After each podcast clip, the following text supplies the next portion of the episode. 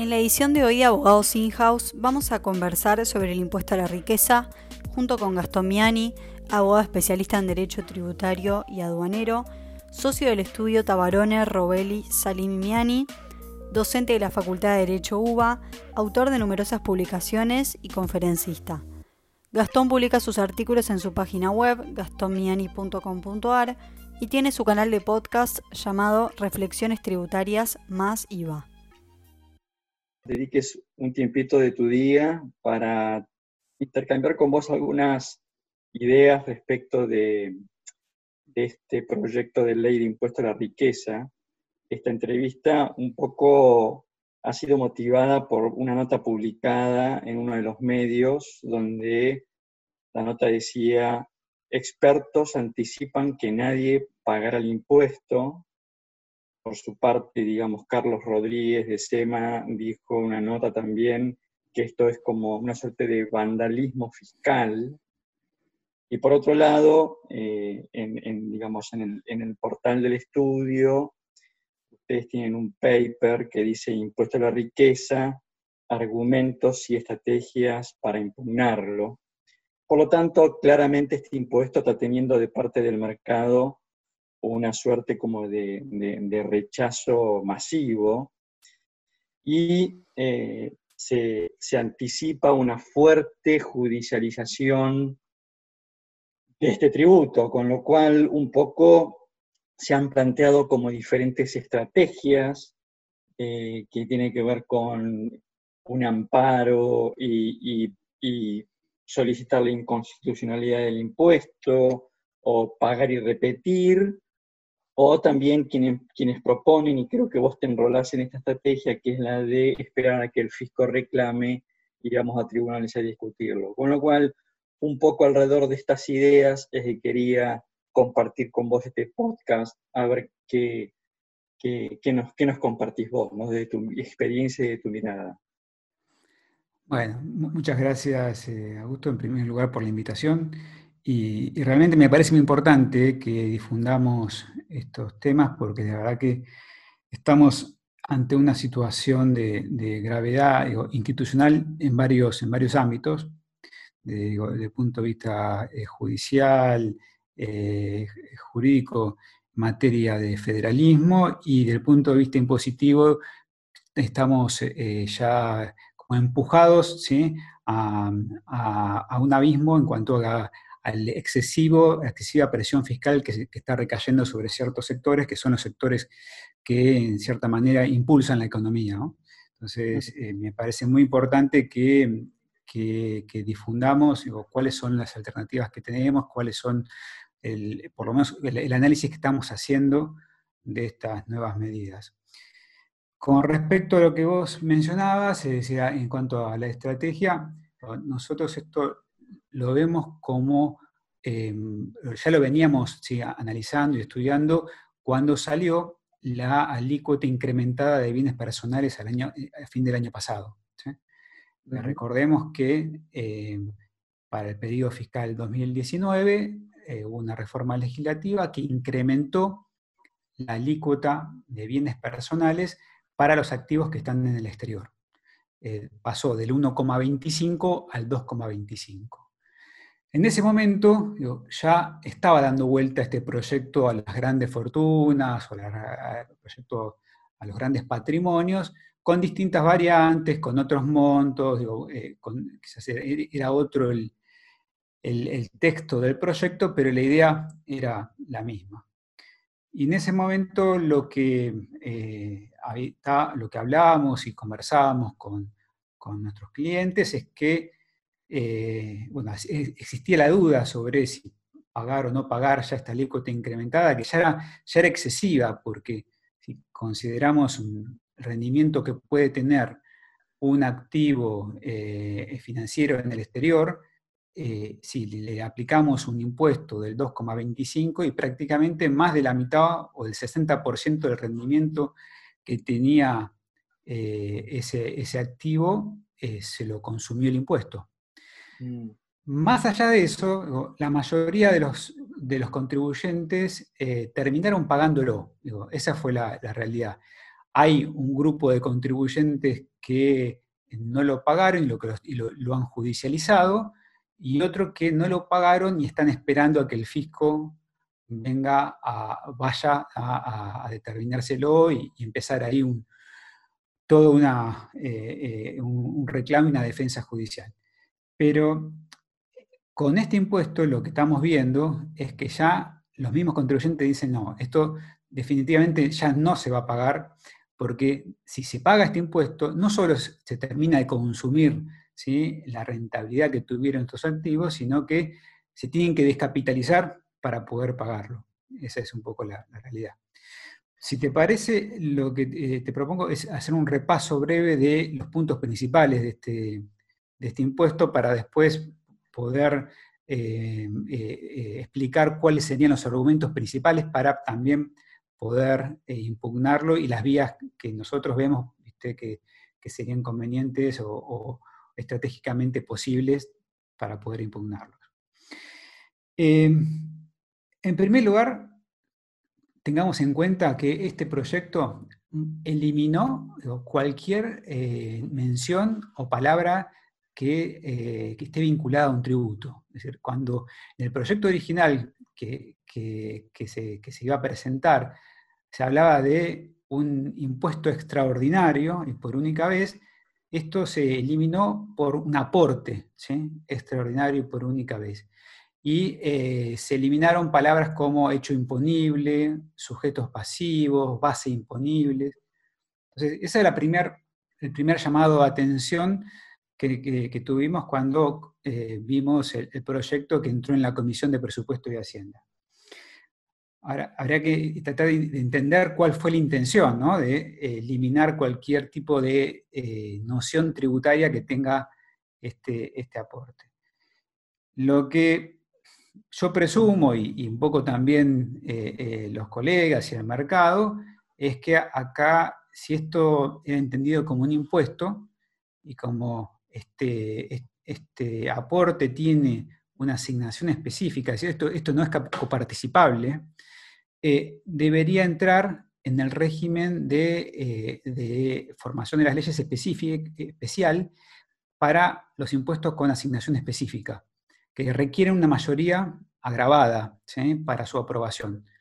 En cambio, si esto se lo disfraza como un aporte que no tiene naturaleza tributaria, el Congreso podría ¿sí? sortear esta mayoría eh, especial eh, que requiere un impuesto con asignación específica. es un tema que tenemos que tenerlo presente para ver después cuál es el resultado de, las votaciones, porque si disfrazándolo de esta manera se burló eh, el procedimiento especial para la formación de las leyes, es un punto que, hay que tener en cuenta a la hora de, poder atacarlo. Ahora, Gastón, acá te interrumpo. Eh, el, hecho, el hecho de que el proyecto salga con una terminología que técnicamente no corresponde a un tributo, ¿no tendrá también como objetivo como correr el debate hasta llegar a discutirte eventualmente una excepción de competencia si eventualmente esto se pretendiera discutir en el foro fiscal? Eh, yo creo que no, porque el propio proyecto le otorga a la, FIP eh, el poder de, eh, como organismo recaudador y establece que la, norma que, va a regular el procedimiento es la ley 11683, que es la de ah. procedimientos tributarios. Entonces, yo creo que, que por ese lado ¿sí? está claro que cualquier tipo de de cuestionamiento sobre cuál es el fuero, no, va, a prosperar porque eh, la propia norma, o por lo menos el proyecto que hoy está dando vuelta, establece esto, que, la FIP y la ley 11683 van a eh, regular el, proceso de discusión sobre este tipo de aportes. Con lo cual pareciera ser que el objetivo de ponerle la palabra aporte no tiene más que lograr la mayoría en el Congreso para aprobarlo. Eso por un lado, y por otro lado, a ver, como esto de entrada se discutió o, se, se, criticó, mejor dicho, de que violaba ciertos principios o garantías que rigen en materia tributaria, también podría ser una forma de decir, ah, bueno, esto no es un tributo, entonces no rigen estos principios. Me refiero, por ejemplo, al principio de, eh, irretroactividad. Tengamos en cuenta que en el proyecto original eh, eh, estaba previsto de que este aporte recaía sobre los bienes existentes al 31 de diciembre de 2019. Entonces íbamos a tener una ley que grababa una situación de hace nueve meses atrás. Eh, y, que se, superponía con el impuesto sobre bienes personales que también cerró el 31 de diciembre de 2019. Entonces, eh, es probable que también lo que se quiso es eso, es sacarle, sacar de la fuera de, estos principios que rigen en materia tributaria para que eh, no sea tan fácil de cuestionarlo. Ah, esta semana lo que vimos en la Comisión de Presupuesto de Hacienda, que se modifica la fecha a partir de la cual se aplicaría, o sobre la cual se aplicaría este aporte. Ya no sería el 31 de diciembre de 2019, sino que sería a partir de la vigencia de la ley. Entonces, ya esta afectación retroactiva aparentemente no estaría. Bien. Eh, después, es importante que también que tengamos en cuenta a quién les va a aplicar este, este aporte. ¿no? Este aporte aplica a personas humanas y sucesiones indivisas residentes en el país por la totalidad de sus bienes, tanto en el país y, en el exterior. Lo mismo sucede con los sujetos obligados de bienes personales. Y em, lo que sí es, eh, eh, es criticable es que la ley hace como una ficción, es decir, todas aquellas personas que cambiaron su residencia eh, a jurisdicciones de baja o nula tributación o, para, países no cooperantes, eh, se lo va a considerar igualmente grabadas en función de su nacionalidad. Es un nuevo criterio que hasta ahora nunca hemos visto en ningún tributo que se grabe a las personas por su nacionalidad. Hasta ahora el criterio principal siempre fue el de residencia, y para bienes personales existía el del domicilio, que después justamente se cambió otra vez a residencia eh, hace poco para unificar este, eh, el criterio de cuando un sujeto está grabado en impuesto. Acá ya tenemos un grave problema que es que aquellos que hayan trasladado su residencia fiscal, por ejemplo, a países como Paraguay o eh, Bolivia, que hoy están dentro de las jurisdicciones no cooperantes o de baja nula tributación porque tienen un impuesto a las rentas eh, menor ¿sí? que, el que establece la ley, argentina para que se considere que es una jurisdicción que no es de baja o nula tributación, hoy estarían cuestionados estos, estos eh, sujetos por más que hayan cambiado su residencia. Ahí ya tenemos un grave problema. También eh, están grabadas las personas humanas y sucesiones indivisas que estén residentes en el exterior por la totalidad de bienes que estén erradicados en el país, tal como sucede también en bienes personales. Y se crea otra ficción que es que eh, aquellas personas físicas o jurídicas que tengan eh, la, la, explotación, la tenencia o la custodia de bienes que pertenecen a sujetos del exterior y que estén valuados en más de 200 millones de pesos, deben actuar como responsable sustituto del, gravamen. En cuanto eh, a la base imponible de este aporte, se considera la totalidad de, los bienes y, se aplica el mismo criterio que utiliza eh, el impuesto a los bienes personales, pero algo que es también muy criticable, que incluye en la base imponible los aportes a los TRAS, fideicomisos, eh, fundaciones de interés privado, estructuras de participación en sociedades. Lo más preocupante es esto de participaciones en TRAS, porque sabemos que a raíz justamente de la alta presión fiscal que, están teniendo eh, muchos titulares de activos en, el exterior, eh, estos dos últimos años se utilizó como figura de planificación fiscal la cesión eh, de activos a tras irrevocables, que es una figura totalmente legal, que está justamente permitida en, la ley, eh, y que eh, a, través de esta cesión el titular ya no pagaría más bienes personales porque sus activos ya no están en su poder y los beneficiarios de estos activos todavía no recibieron nada, porque este tras, esos activos se van a transferir a sus beneficiarios en el momento de que se cumpla determinada condición, por ejemplo, el fallecimiento del fiduciante. Esta norma está obligando, o por lo menos intenta, que esos activos incorporados a un TRAS eh, sean, sean tomados en cuenta a la hora de pagar el impuesto. Eh, lo cual es bastante cuestionable, ¿sí? Y ya lo intentaron hacer el año pasado en bienes personales y que no tuvo, no tuvo éxito, porque eh, eh, el fiduciante se ha desapoderado, exactamente. el tema es que, claro, el tema es que justamente el, perfil de contribuyente al cual apunta este, este aporte extraordinario o tributo, justamente es un, es un perfil de contribuyente que suele utilizar con, con, frecuencia, digamos, la figura del, del, del, irrevocable, ¿no? Con lo cual era, parece, parece como obvio de que iban a intentar de alguna manera agredir estos activos, más allá de que coincido plenamente con lo que decís, ¿no? Este, ahora, para ver, para ver el costado positivo de esto, tal vez, Gastón, es que si esto llegara a hacerse realidad y si llegara a judicializar, quizás sea una excelente oportunidad para que de una vez por todas la justicia termine, este, digamos, definiendo algo que hoy está en una, en una nebulosa o en una incertidumbre, esto de cuál es el tratamiento impositivo, ¿no es cierto?, de los de los trusts irrevocables, ¿no? que si bien hay algunos precedentes, es como que todavía estamos navegando este, en, cierto, en ciertas, con, ciertas dudas, ¿no? Daría la impresión que esto se judicializa y llegara a la Corte, me daría, pareciera como que la Corte fallaría, no quiero anticipar, ¿no? Pero me parece como que la, la Corte fallaría este, a favor de la no tributación de esta figura? ¿O vos, pensarías un fallo adverso en este sentido?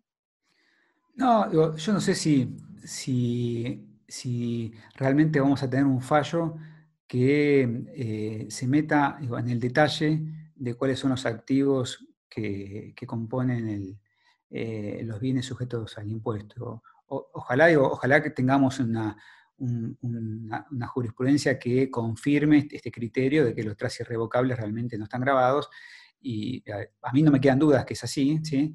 Eh, sin embargo, eh, también es peligroso, sabemos que eh, los criterios de la justicia no siempre son uniformes, no, estamos no podemos ponernos en la cabeza de un juez contencioso administrativo que no se especialice en materia tributaria eh, en, analizar este tema. Entonces, eh, corremos, un riesgo que se incorporen este tipo de, previsiones. Eh, yo creo que en la justicia esto, el argumento más importante sobre el cual la justicia va a trabajar es el argumento de la confiscatoriedad.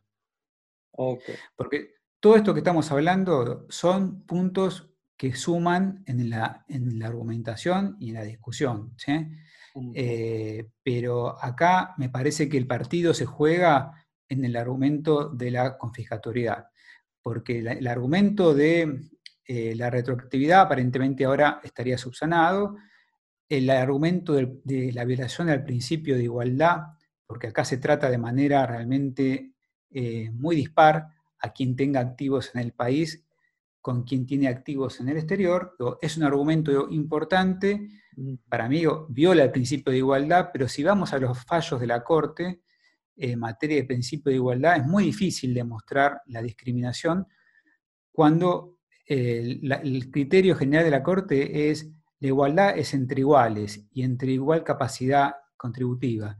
Con lo cual, si, a todos los que tienen activos en el exterior se los trata de la misma manera, eh, no habría en principio una, discriminación en los términos en que la Corte ¿sí? Eh, analiza el principio de igualdad. Entonces, eh, me parece que es, algo más para, argumentar, pero no es el, principio por el cual podemos impugnar este impuesto.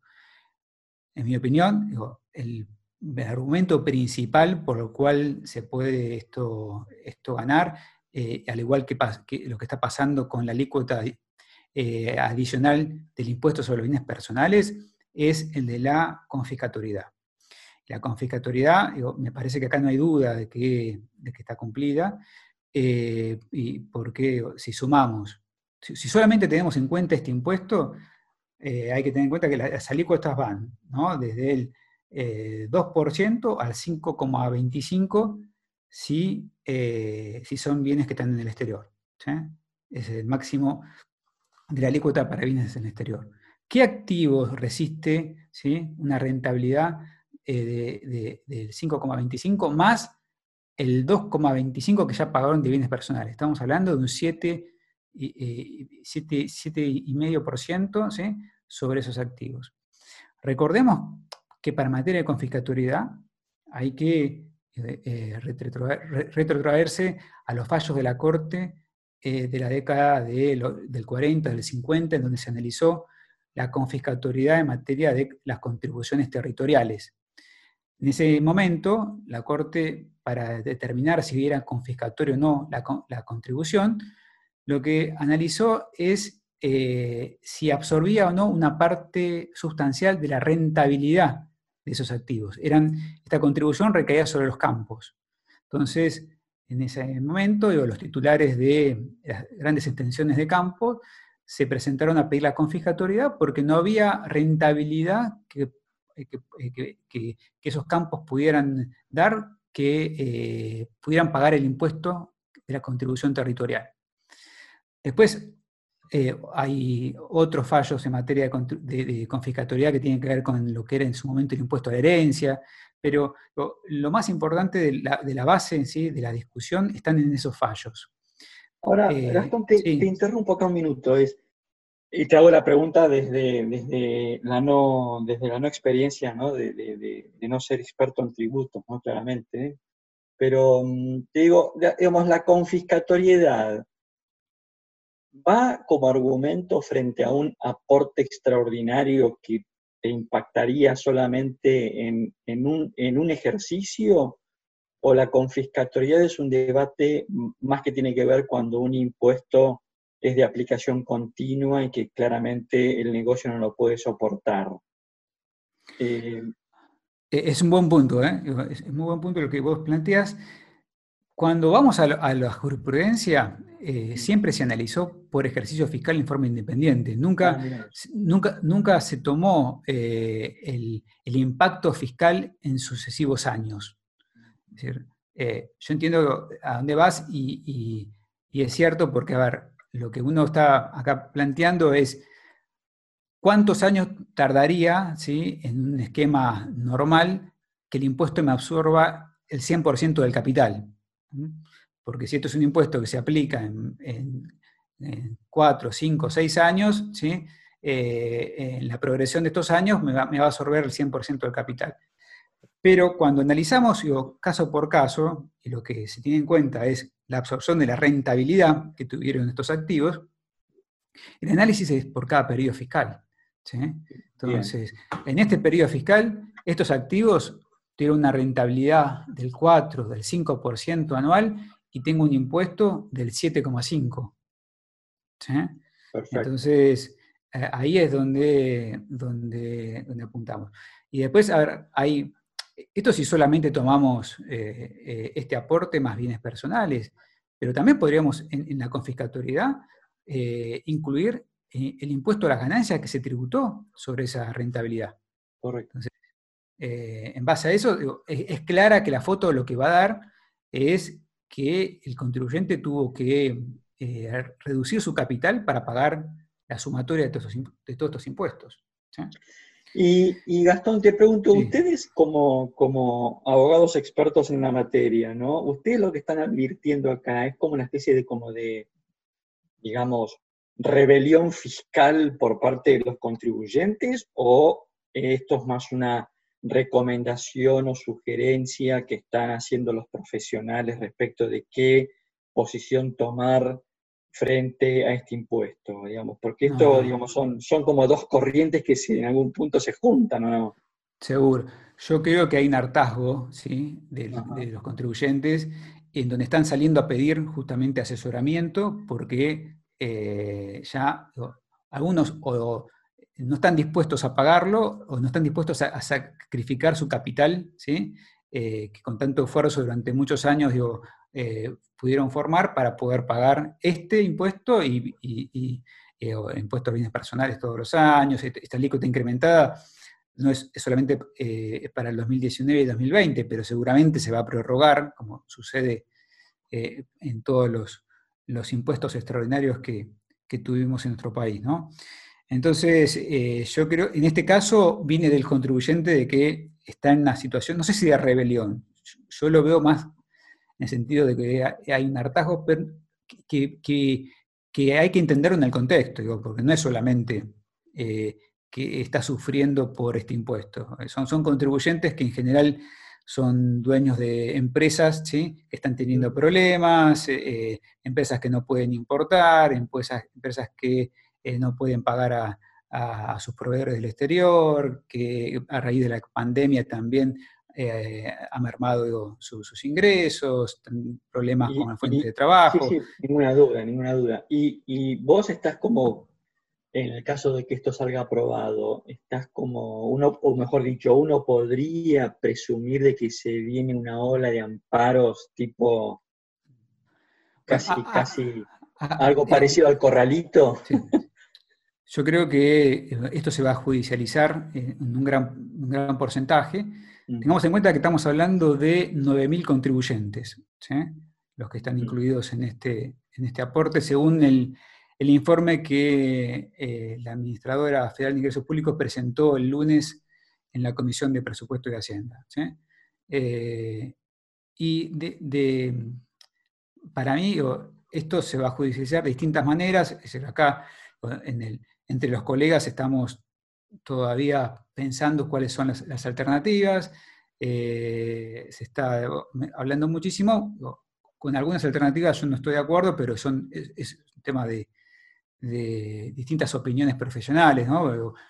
Recordemos que para el, para el tema de confiscatoriedad ya hemos vivido también una ola de amparos cuando fue la eh, prohibición de ajustar por inflación de las empresas. Y hubo un fallo de la Corte que se llama Dugan Trocelo, en donde la Corte dijo, para el amparo no es la vía idónea para aprobar la confiscatoriedad, porque se necesita una etapa probatoria importante. Eh, que no es simplemente presentar una certificación contable. Eh, entonces, si, el argumento principal que vamos a llevar adelante es el de la confiscatoriedad, yo no veo que la, vía de amparo ¿sí? Sea la más conveniente. Pero bueno, esto es, un tema de distintas interpretaciones. Eh, lo que sí, si no es el amparo, entonces, ¿cuáles son las otras alternativas? obviamente está la alternativa que nadie quiere hoy tomar, porque financieramente es muy eh, perjudicial, que es la de pagar y repetir. Por más que hoy la acción de repetición tiene previsto un interés mejor que el que tenía eh, en épocas anteriores, porque es un interés de, que, equivalente a la tasa pasiva del Banco Central, eh, siempre va a ser negativo con la inflación, ni, ni hablar respecto de eh, la devaluación del tipo de cambio. ¿no? Entonces, eh, esa opción está, la, de pagar... Yo por lo que leí, Gastón, sos más de la idea de esperar y, y, judicializar la discusión, ¿no? A ver, eh, este, después tenemos la alternativa de, de, justamente de no pagar, ¿sí? El no pago creo que siempre es importante, y esto creo que estamos todos de acuerdo, en que hay que informarlo a la FIP el día cero, ¿sí? Eh, por informarle que no se va a pagar y cuáles son los argumentos para que no, tener ninguna sorpresa de ninguna denuncia penal por ocultamiento, por eh, que esto sea una, maniobra así ardidosa. Entonces, eh, en general, todos creo que estamos recomendando informar a la FIP de que no se va a pagar. Y a partir de ahí hay distintas variantes. a ver, el, no iniciar una acción declarativa en el, momento inicial tiene que ver con la jurisprudencia que hay en el Fuero Contencioso Administrativo Federal en cuanto a que eh, eh, las acciones declarativas de inconstitucionalidad tienen que tener un caso en ciernes, es decir, un caso concreto. Si no tengo una manifestación de la FIP, ¿sí? una intimación, una, un corrido, una corrida de vista, una resolución concreta, ¿sí? hay gran parte de la jurisprudencia del Fuero Contencioso Administrativo Federal que rechaza las acciones declarativas de inconstitucionalidad. Entonces, es, por eso que nosotros estamos a la espera de que la FIP haga el primer movimiento para poder ir. Eh, que puede ser la, eh, la, orden de inspección, el, eh, descargo de la orden de inspección, que, haya un acto concreto donde la FIP demuestra que la FIP quiere reclamar este impuesto. Porque si no, la acción declarativa se vuelve una consulta judicial. ¿eh? Es ir a la justicia a consultarle si lo que hice está bien o está mal. Y eso es lo que la justicia no quiere, porque la justicia es para resolver casos concretos y no consultas.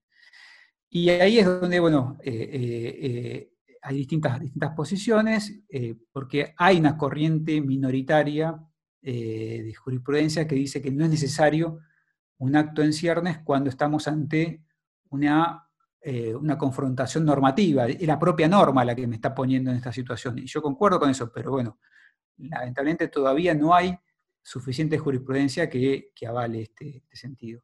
Entonces, esa es una posibilidad, es decir, no hacer nada y esperar que el fisco venga, o iniciar una acción declarativa y esperar a que el fisco también avance para después, con ese caso, con esa resolución, esa intimación, ahí sí ampliar demanda en la acción declarativa y, eh, poder eh, eh, darle fuerza a esa acción judicial.